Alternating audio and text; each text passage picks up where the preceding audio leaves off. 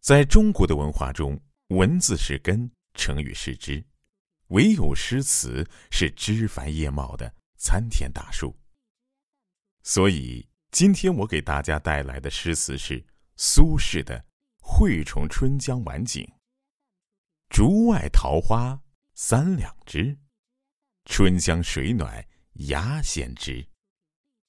蒌蒿满地芦芽短。”正是河豚欲上时。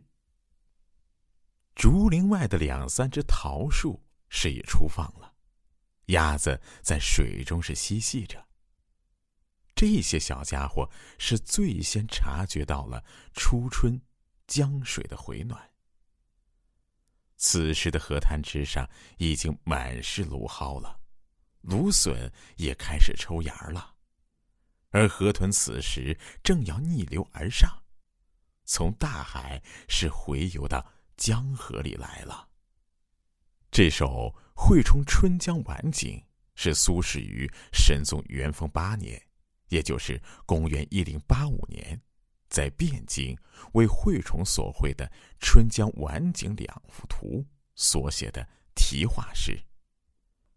在苏轼的眼里。这幅画已经不再是画框之内平面的静止的纸上图景，而是以内在的深邃体会和精微的细腻观察，给人以生态之感。前者如画，后者逼真，两者混同，不知何者为画境，何者为真景。诗人的艺术联想。